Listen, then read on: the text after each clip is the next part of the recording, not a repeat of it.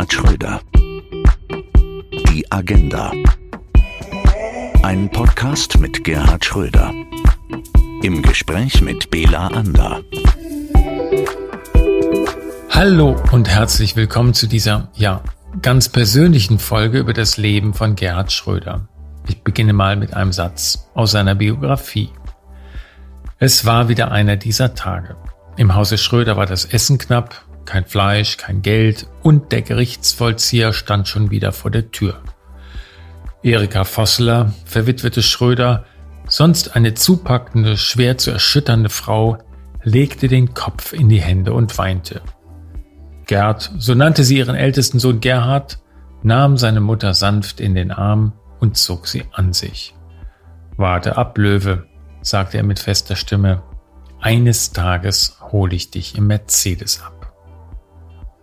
Ob und wann das gegebenenfalls geklappt hat, was ein vergessener Zettel in der Manteltasche von Gerd Schröder für eine Schicksalswendung brachte und welchen Brief von Helmut Schmidt der Altkanzler bis heute aufbewahrt hat, darüber sprechen wir in dieser Folge. Du geboren 1944 in Mossenberg, ein kleines Dorf im westfälischen Lipperland. Der Vater im Krieg gefallen, die Mutter auf sich gestellt. Geboren auf einem Bauernhof, aufgewachsen in einer Behelfsbaracke, die auf den Fußballplatz ragte. Mhm. Und wenn äh, jemand äh, draußen gegenschoss, dann fielen die Teller von der Wand. Ähm, das war dein Beginn. Ja, das ist richtig.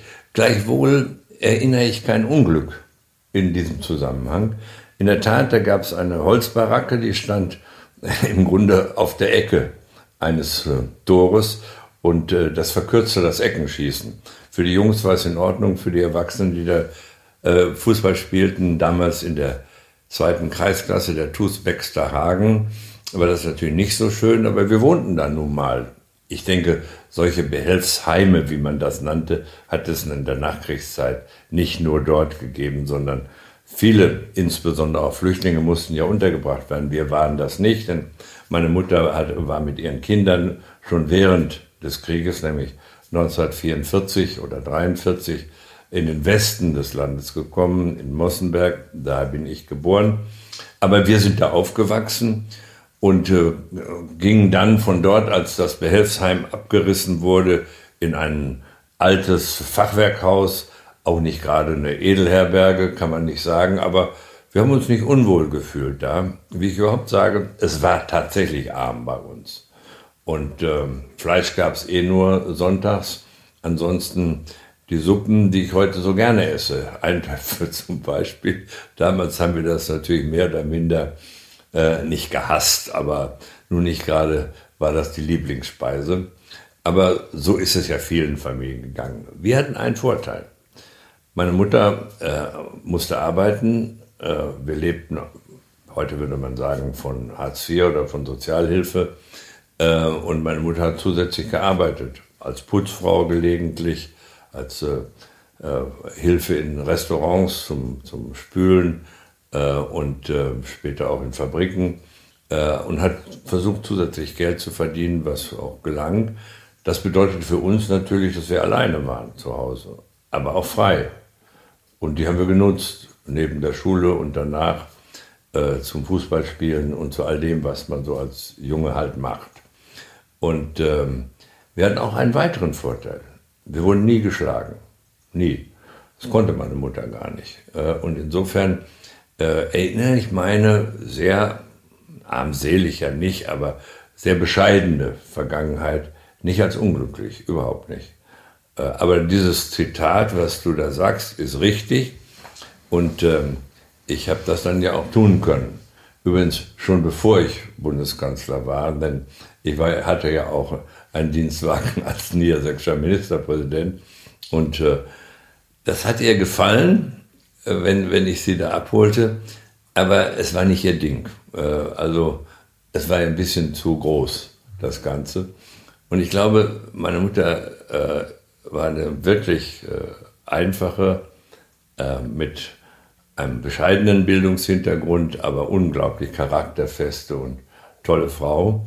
so richtig verstanden, wie sich meine Entwicklung vollzogen hat, vom Bundestagsabgeordneten über den niedersächsischen Ministerpräsidenten zum Bundeskanzler, so richtig verstanden und realisiert hat sie das, glaube ich, nicht. Ein bisschen unheimlich ist ihr da das immer geblieben, was da mit ihrem Jungen passierte.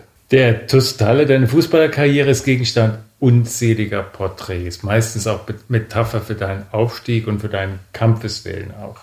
Du warst Mittelstürmer, bei Linksaußen hieß Marx und deine Mitspieler nannten dich Acker. Das ist äh, interessant war es. Burkhard Marx war Rechtsaußen. Rechtsaußen. Ja, obwohl er eben Marx hieß. Ich war meistens Mittelstürmer, aber wenn ich nicht genügend Tore schoss, dann wurde auch Burkhardt manchmal als Mittelstürmer aufgestellt und ich musste rechts außen spielen. Jedenfalls äh, waren das die Strafmaßnahmen eines Trainers, den wir kriegten, als wir in der Bezirksklasse spielten. Und als wir den Trainer bekamen, sind wir schnell wieder abgestiegen, denn wir konnten eigentlich nur Kick and Rush, nennt man das im Englischen. Das heißt, hinten die Hintermannschaft waren Maurer und Dachdecker, die hauten die Bälle nach vorne und waren auch ziemlich schwer umzuhauen.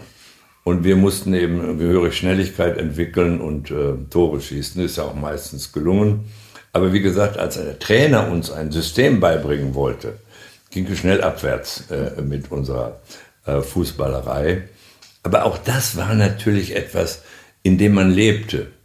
Und die Anerkennung, wenn man in der Schülermannschaft, später in der Jugendmannschaft, dann in den ersten Herren sozusagen genügend Tore schoss, das war schon schön. Mhm. Äh, wie man ja überhaupt weiß, dass sehr viel sozialer Aufstieg nicht nur in Deutschland, wir kennen das ja vor allen Dingen aus den USA, äh, dort bei den Farbigen vor allen Dingen über Sport sich vollzieht. Bei uns nicht in der Dimension, äh, wie das etwa in der amerikanischen Leichtathletik, im Schwimmen oder äh, gar im Basketball äh, möglich ist. Aber immerhin äh, sehr viel äh, vollzog sich ja auch dort und vollzieht sich ja auch noch, wenn ich mir anschaue, dass zum Beispiel der berühmte Schalker Kreisel, den es in den Jahren gab, äh, dass der natürlich sehr stark besetzt worden war durch äh, Menschen, die aus Polen äh, emigriert waren. Und äh, später natürlich, wir kennen doch all die wie etwa Özil und andere, die Nationalspieler geworden sind, obwohl sie einen türkischen Hintergrund hatten. Das zeigt doch, dass wenn eine Gesellschaft offen genug ist, Sport auch Integration ermöglicht. Was hat dich angetrieben, da rauszukommen? Ja, wenn ich das wüsste, ähm, ich war unzufrieden mit den Dingen, wie sie sich mir darstellten. Und mir wurde rasch klar, das geht nur über Bildung. Ich hatte Volksschule, dann eine Lehre gemacht als Einzelhandelskaufmann, Ladenschwengel, wie wir das oder wie das genannt wurde. Und mir war klar, das kann es nicht gewesen sein. Ich kenne keine besonderen Antriebe. Das war so ein, so ein, so ein, so ein Gefühl einfach, das ich hatte. Und mir wurde rasch klar, das geht nur, wenn, wenn du versuchst, dich zu qualifizieren. Ich habe dann neben der Arbeit, das war schon in Göttingen, da hatte ich den Arbeitsplatz äh, gewechselt, äh, auf einem Institut nach der Arbeit erstmal mittlere Reife nachgemacht und dann äh, in zweieinhalb Jahren auf einem Institut des zweiten Bildungsweges in Bielefeld vor allen Dingen, aber vorher in Weidenau an der Seeg Abitur erworben. Und für mich war völlig klar, ich wollte studieren und in, interessanterweise Jura. Ähm, ein Zettel in deiner Manteltasche spielte dabei eine spielte eine Rolle. Ich ging, als ich in Göttingen gearbeitet hatte, abends zum Skatspielen in, einer, in eine Kneipe, da saßen ein paar andere. Ich habe einfach nur gefragt, kann ich mitspielen? Und äh, natürlich äh, geht das. Und dann, was macht ihr denn so? Und dann haben die mir gesagt, ja, wir gehen zu diesem Institut, das hieß Institut für Erziehung und Unterricht und machen da äh, mittlere Reife bzw. Abitur nach. Das will ich auch. Und das war im Winter und stecke den Zettel in die Wintermanteltasche und habe das vergessen. Und äh, als ich den Mantel wieder äh, angezogen habe, im nächsten, nächsten Winter, habe ich, äh, hab ich den Zettel wieder gefunden, bin am anderen Tag dahin gegangen. So begann meine Bildungskarriere. Das ist interessant. Äh, wenn ich den Zettel nicht gefunden hätte, weiß nicht, was passiert wäre.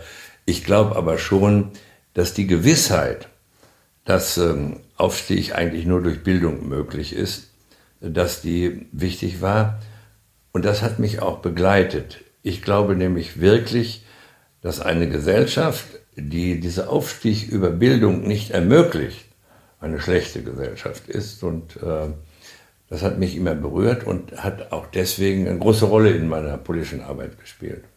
Letzten Sommer war ich bei einer Unternehmensfeier, bei der du auch warst und gesprochen hast. Und du hast über eine Erfahrung gesprochen. Der Unternehmenschef dort kommt aus vergleichbaren Verhältnissen wie du. Und du hast über eine gemeinsame Erfahrung gesprochen, nämlich über das Gefühl, wie es ist, als Kind Sachen vom Kaufmann zu holen, aus dem Laden zu holen und anschreiben lassen zu müssen. Also, weil man nicht das Geld hat, aber etwas haben will, haben muss, eben auch um die Familie zu versorgen. Ja, das, das erinnere ich genau. Äh, dann wurden gelegentlich, wenn es eng wurde am Monatsende, die Kinder hingeschickt äh, zum Anschreiben lassen.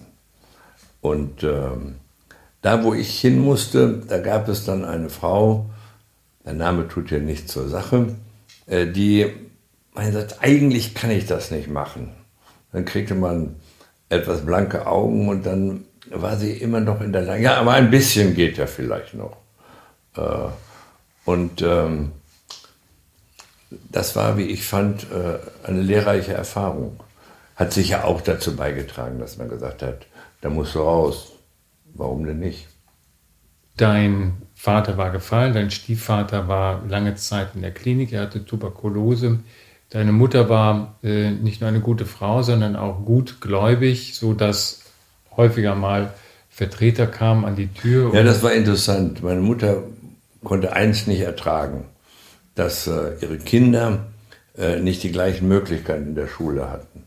Und diese reisenden Vertreter, die es damals gab, heute gibt es das ja kaum noch, wenn die dann kamen, ich erinnere es ganz genau, und wollten zum Beispiel eine Schreibmaschine verkaufen, die in der Volksschule kein Mensch brauchte, und meiner Mama erklärten, aber das muss jetzt sein, dass die moderne Zeit mit Schreibmaschine, kein Mensch hatte eine in, in der Volksschule, dann wurde sie weich und sagte, nein, meine Kinder, die müssen das auch können, sonst sind sie zurückgesetzt. Das wollte sie nicht.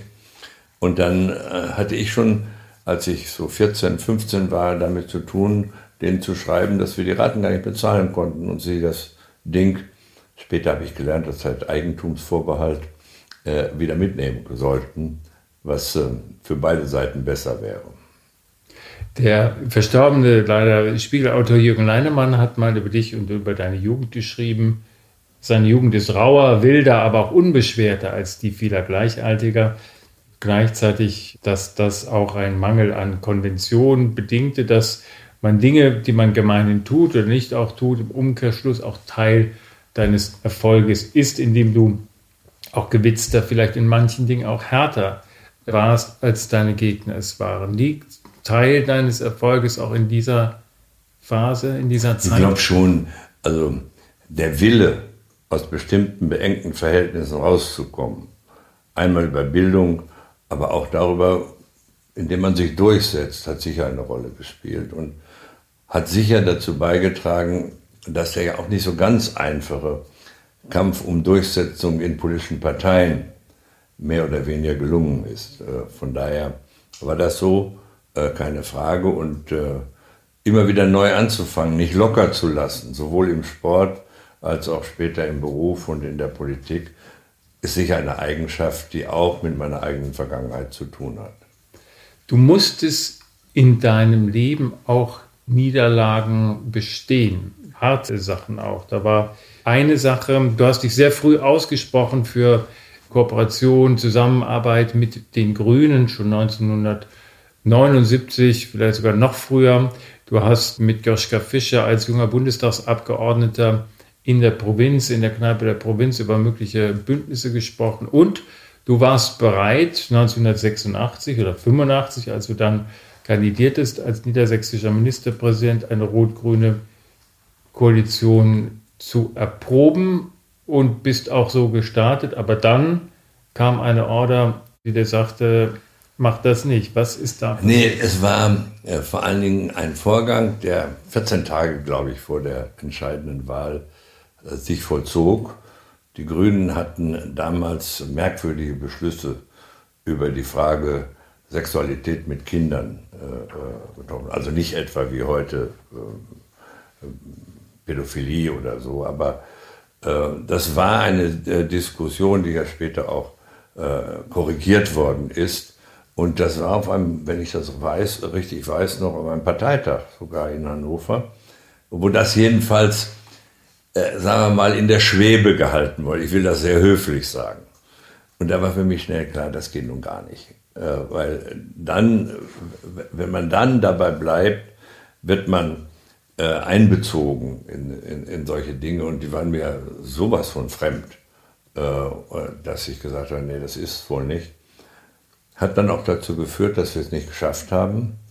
Aber nachdem das erledigt war durch Diskussionen bei den Grünen selber, die ja auch darunter gelitten haben, das ist ja nicht eine ernsthafte Position bei den Grünen gewesen, das waren wirklich äh, Schwierigkeiten, die die gelegentlich am Anfang ihrer, ihres politischen Werdegangs hatten, die nun reinplatzten in den Landtagswahlkampf 1986 in Niedersachsen.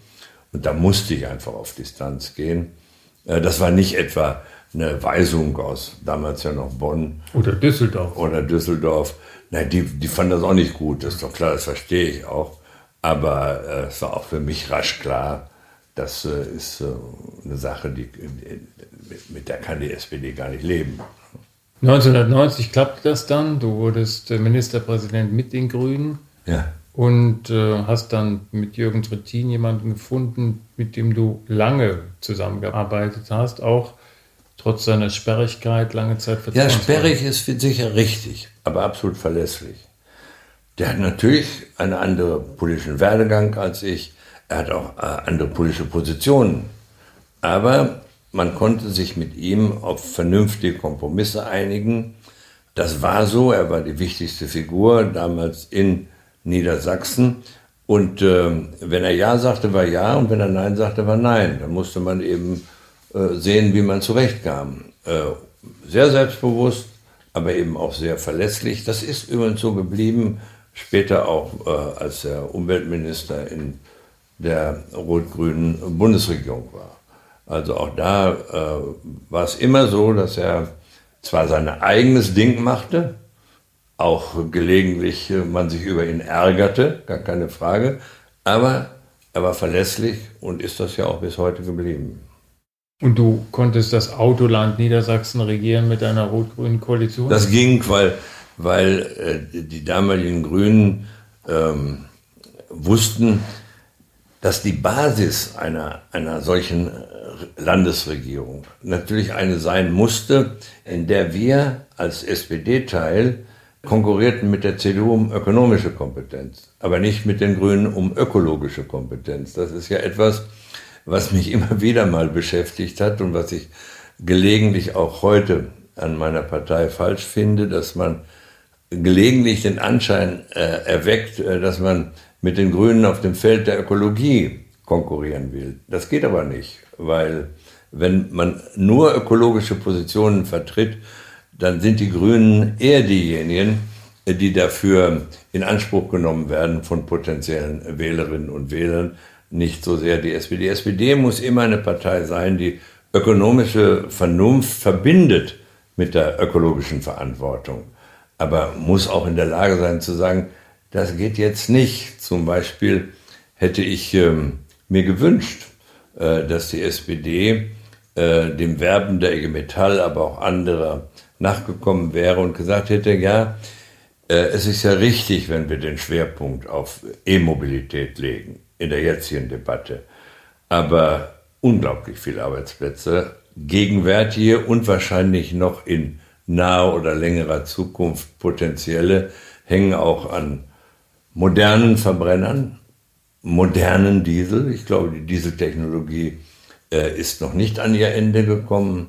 Äh, und äh, wenn man da hätte von Seiten der SPD gesagt, lass uns da einen Kompromiss finden, wäre das äh, ökonomisch vernünftig und ökologisch vertretbar gewesen. Aber vergossene Milch.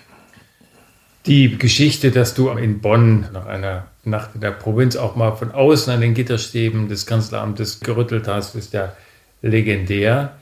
93 hast du zum ersten Mal auch öffentlich artikuliert, dass du politisch dieses Amt anstrebst. Damals, als Björn Engholm zurückgetreten war und du dich offiziell auch beworben hast für das Amt des Kanzlerkandidaten und äh, damals eine Niederlage erfahren musstest gegen Rudolf Scharping. Ja, das war wohl so. Äh, ich habe hab ja nie einen Hehl draus gemacht, wenn ich äh, Vorstellungen hatte, dass ich das könnte äh, und auch wollte.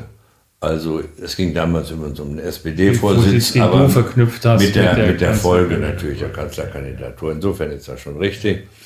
Und ähm, ähm, dann habe ich deutlich gemacht, dass ich mir das vorstellen könnte und habe nicht ähm, zu dem gelegentlichen Modell gegriffen, das andere benutzen, schlag mich doch mal vor. Mhm. Ich habe immer dafür gesorgt, dass ich sage, ja, ich will. Und das hat sich eigentlich dann auch bewährt irgendwie. Ähm, und na gut, damals hat das nicht geklappt. War vielleicht auch gut für mich. Ich weiß es nicht.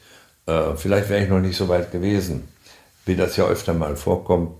Aber dann ähm, haben sich die Dinge ja doch in eine Richtung entwickelt, bei der man dann zwangsläufig äh, in Frage kam. Scharping war eigentlich der letzte der Enkel, vergesst mit den Pfälzer nicht, das soll Willy Brandt gesagt haben. Du warst einer davon, wir sitzen hier unter einem Bild, das euch zeigt, in Gümse, sehr schönes Foto, damals ähm, aufgenommen in den Kreis der Enkel von Willy Brandt, Oskar Lafontaine war einer, Björn Engholm. Was war das für ein Club? Ich, es war kein Club in dem Sinne. Wir sind gleichsam äh, nicht gewählt, sondern von Willy ernannt worden. Das war natürlich hilfreich, weil wir waren Ministerpräsidenten äh, und spielten natürlich in unseren Ländern eine dominierende Rolle.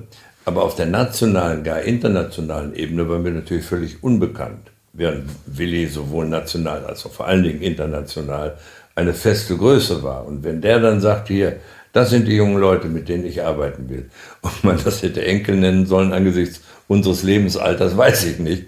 Aber das war natürlich enorm hilfreich, weil man auf einmal sozusagen über die eigenen äh, Möglichkeiten in der Landespolitik wahrgenommen wurde als jemand, der auch im nationalen Maßstab und Willi hat dann den einen oder anderen auch mitgenommen auf äh, internationale Reisen. Ich war mit ihm zum Beispiel in New York bei den Vereinten Nationen, um deutlich zu machen, hier gibt es in der SPD eine Reihe wirklich junger Leute, die könnt ihr euch mal angucken, äh, daraus wird vielleicht was.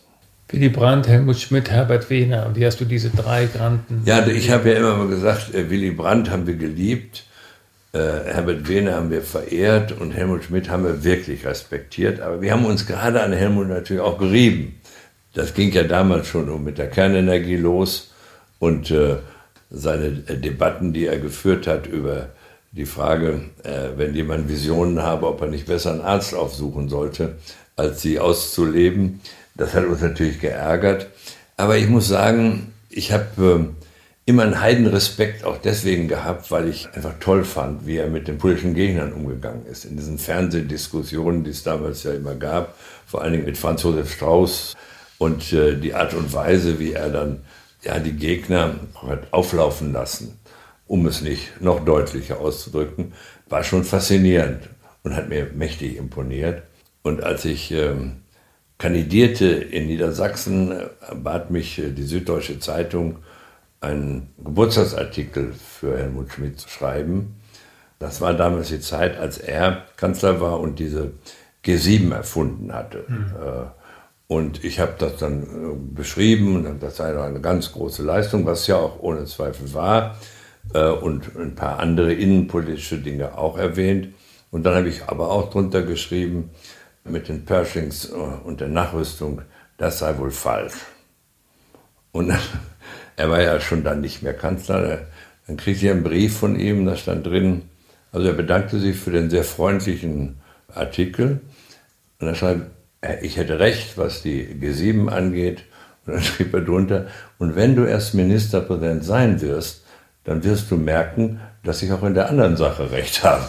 Und äh, den Brief habe ich natürlich äh, aufbewahrt, ist ja klar. Das war typisch für ihn.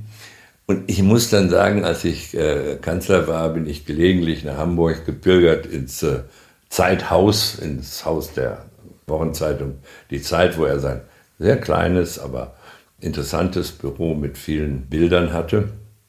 Und dann musste ich irgendwann zugeben, naja, so ganz Unrecht äh, hatte er wohl auch da nicht, wie wir auch nicht ganz recht hatten, denn äh, das ist ja später äh, gelöst worden durch Verhandlungen und durch Dialog. Wir haben ja im Zusammenhang mit Russland gelegentlich darüber geredet.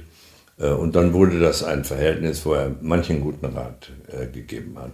Gibt es so etwas, was nur ein Kanzler fühlt, wenn er Kanzler ist? Also gibt es da so eine Gemeinsamkeit, wo du im Nachhinein Helmut Schmidt und alle, die da vor dir waren, noch besser verstehst? Ja, ist ja klar, weil, weil man natürlich, äh, wenn man nur in der Innenpolitik tätig ist, diese äußeren Zwänge gar nicht so wahrnimmt.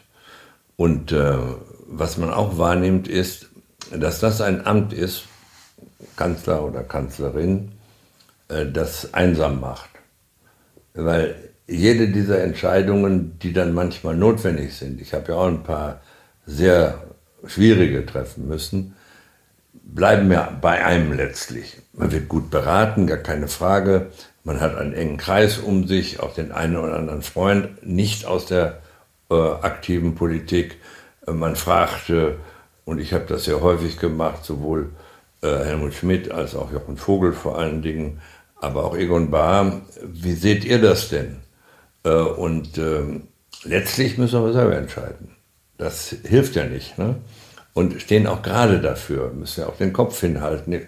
Nun nicht im wahrsten Sinne des Wortes, aber die Verantwortung bleibt ja bei dem, der letztlich zu entscheiden hat. Und das ist Kanzler.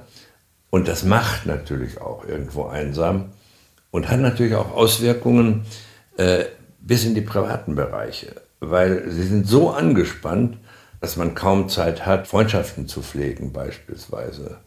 Insofern ist das sicher die interessanteste politische Position, die Deutschland zu vergeben hat, sicher auch die schwierigste, aber eben auch die anstrengendste, gar keine Frage. Trotzdem äh, ich würde die Zeit niemals missen wollen. Und äh, Spaß ist Quatsch. Spaß macht das nicht. Aber Befriedigung bringt es schon, wenn man an bestimmten Dingen, die wichtig sind für solch ein Land, mitentscheidet oder sogar letztlich entscheiden muss. Und zwar das manchmal ganz alleine. Jede Generation bringt nur einen oder eine hervor, Kanzler. Was braucht es? Ach, da kann man eigentlich, ja, was braucht es? Man braucht ein Fundament. Man muss im Grunde versuchen, sich sehr schnell auf wechselnde Situationen, politische Situationen, gesellschaftliche Situationen einzustellen. Man braucht Beratung. Wenn man beratungsresistent ist, kann man nicht äh, äh überleben in dem Amt. Aber man muss äh, zugleich wissen, nach einer Beratung muss entschieden werden. Und diese Entscheidung muss die eigene sein. Wenn man dazu in der Lage ist und gleichzeitig äh, ja, Engagement mitbringt für dieses Amt und sich darin auch quälen will, dann kann man es machen. Wenn man meint, äh, das sei sozusagen äh, ein Amt, das man ja als Job verstehen könnte, dann soll man die Finger davon lassen. Und ähm, es gibt ja so einen schönen Satz, wem es in der Küche zu heiß ist, der sollte nicht Koch werden. Das gilt für dieses Amt in der Politik allemal. Ein Bereich, der dir sehr wichtig war, sehr wichtig ist, weiterhin, aber auch als Kanzler war und ist die Kultur. Du warst der erste Bundeskanzler, der einen Staatsminister für Kultur ins Amt gebracht hat, Michael Naumann, dann Julian Niederrümelin und dann Christina Weiß. Wenn man sich umschaut, schauen einen herausragende Kunstwerke an.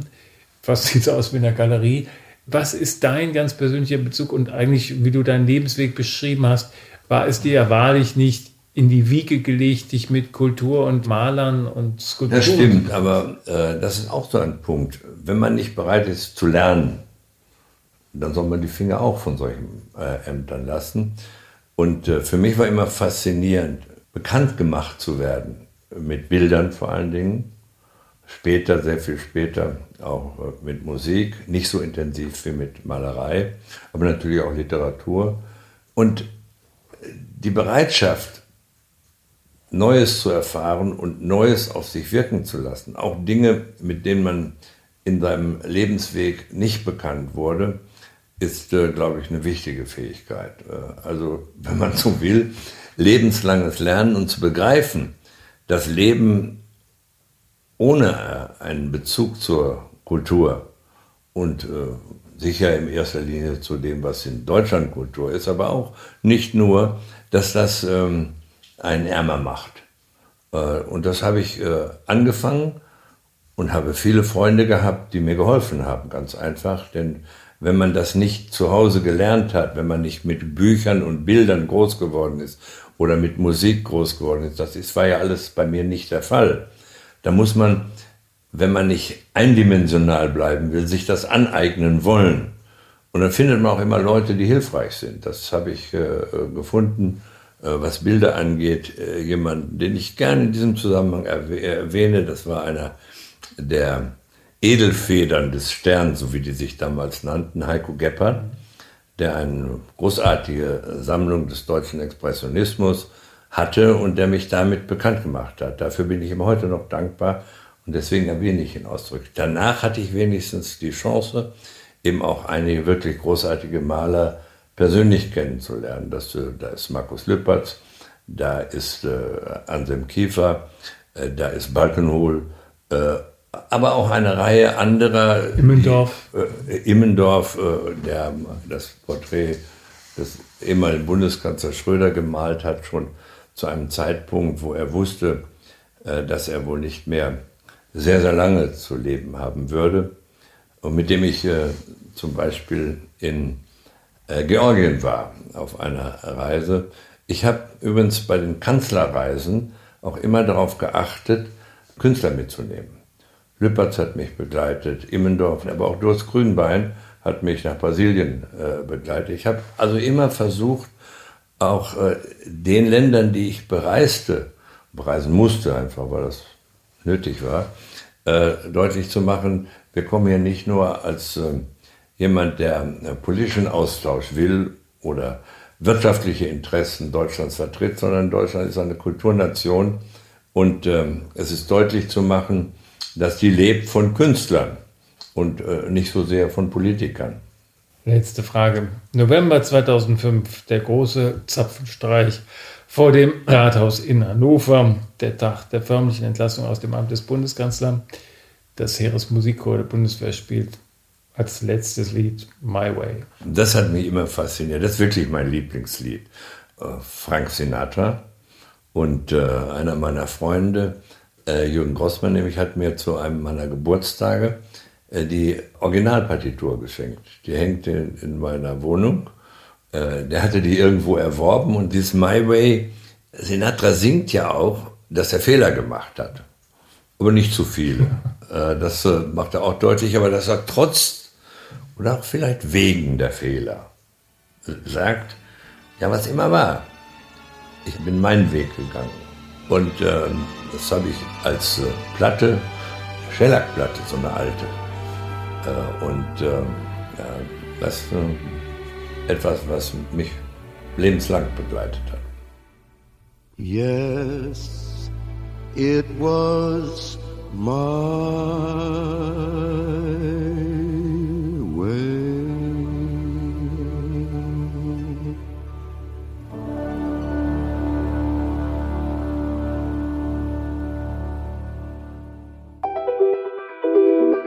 In der nächsten Folge sprechen wir über ein Land, das die Weltwirtschaft so dominiert wie kein anderes. Ein Land, das innerhalb weniger Jahrzehnte aufgestiegen ist zu einer der beiden dominierenden Supermächte. Wir sprechen über China. Über Chinas Aufstieg und, womöglich, Europas Fall. Gerhard Schröder. Die Agenda. Eine Produktion von ABC Communication.